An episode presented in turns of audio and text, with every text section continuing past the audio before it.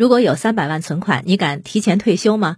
马青观察交流对新闻的看法。大家好，我是马青。上海一对夫妻决定提前退休，提的还蛮前的啊。妻子三十三岁，丈夫四十三岁。两个人为什么提前退休呢？是因为他们失业之后没有找到合适的工作。后来一盘算，说他们银行里呢有三百万存款，有房有车，没有孩子又没有贷款，双方老人各有退休金，他们没有什么负担。那为什么还要每天哼哧哼哧起早贪黑的去上班呢？但是网友们就不淡定了，三百万就放心退休啊？开玩笑吧！有人开始算账，就按这对夫妻的预计，一个月理财收入一万，那就需要年化率百分之四。可是存款利率没那么高，理财没那么稳定，加上物价还要上升，需要扣除通货膨胀率，三百万存款真没想象中那么可靠。还有人说。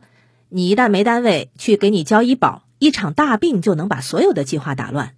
那三百万就是他们的全部底气吗？账可以这么算，也不能完全这么算，因为很多人算账的时候想的是这个问题：如果我有三百万存款，我会提前退休吗？但问题在于，现实是很无奈的。现实是我就算干到退休，我银行里都攒不下三百万现金。所以，重要的不是这三百万他们还能用多少年，而是。人到中年就已经挣下这份家业的底气，他们能够在四十岁的时候在上海买房买车，没有贷款，还存下了三百万现金啊！这个底气就可能包括双方家庭的经济支持，更意味着夫妻二人自身的工作能力和理财水平。是这些，而不是仅仅那个三百万，让他们相信自己在面对未来种种不确定时不必焦虑。那句真理怎么说的来着？钱不是万能的，没有钱却万万不能。反过来也一样，没有钱肯定不行，但钱不是决定一切的因素。有人月入一万可以过得逍遥安逸，有人月入十万却可能无法安枕。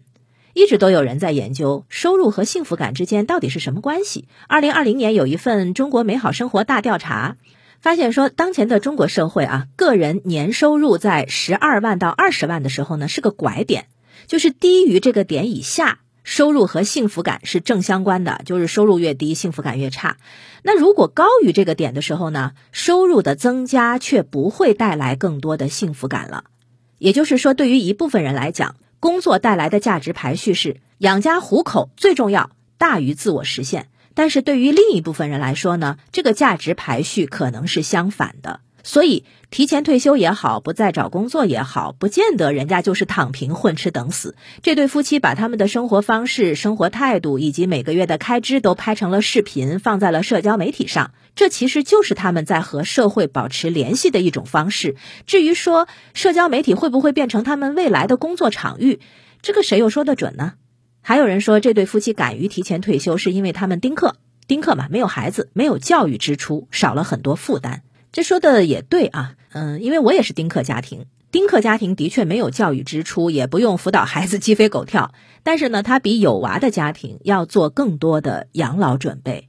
养老院不是有一句调侃吗？就是没孩子的老人是处在养老院鄙视链底端的。眼下八十岁的老母亲日渐体衰，我不得不搬回去和她同住。我每次陪她去医院的时候，母亲就时常问我一句话。将来你老了，谁陪你到医院？谁来照顾你呢？我的回答是：再过几十年，谁知道社会会变成什么样啊？说不定都有养老机器人了呢。啊，话是这么说，但是你说有没有隐忧？当然有。丁克家庭从一开始就会面对社会舆论、亲朋好友的种种好心劝告，坚持不养娃的选择，在我年轻的时候，还是需要无视社会眼光的心理承受力的。那这对夫妻，他们决定换一种非主流的生活方式，并将之公开与人讨论，大概本身就是具备了无惧他人评价的抗压能力。个人的生活方式啊，不管婚不婚，要不要孩子，要几个孩子，不管是工作还是退休，呃，过的是极简生活还是奢侈生活，那都是自己选择的路。每一种选择都有理由，每一种选择也都值得尊重。前两天。日本女性主义者上野千鹤子和北大三个女生的对谈全网围观。呃，上野千鹤子在回答什么是真正的女性主义的时候，她说是自由选择。我觉得这何止是女性主义的答案啊，这其实是人性的终极解答。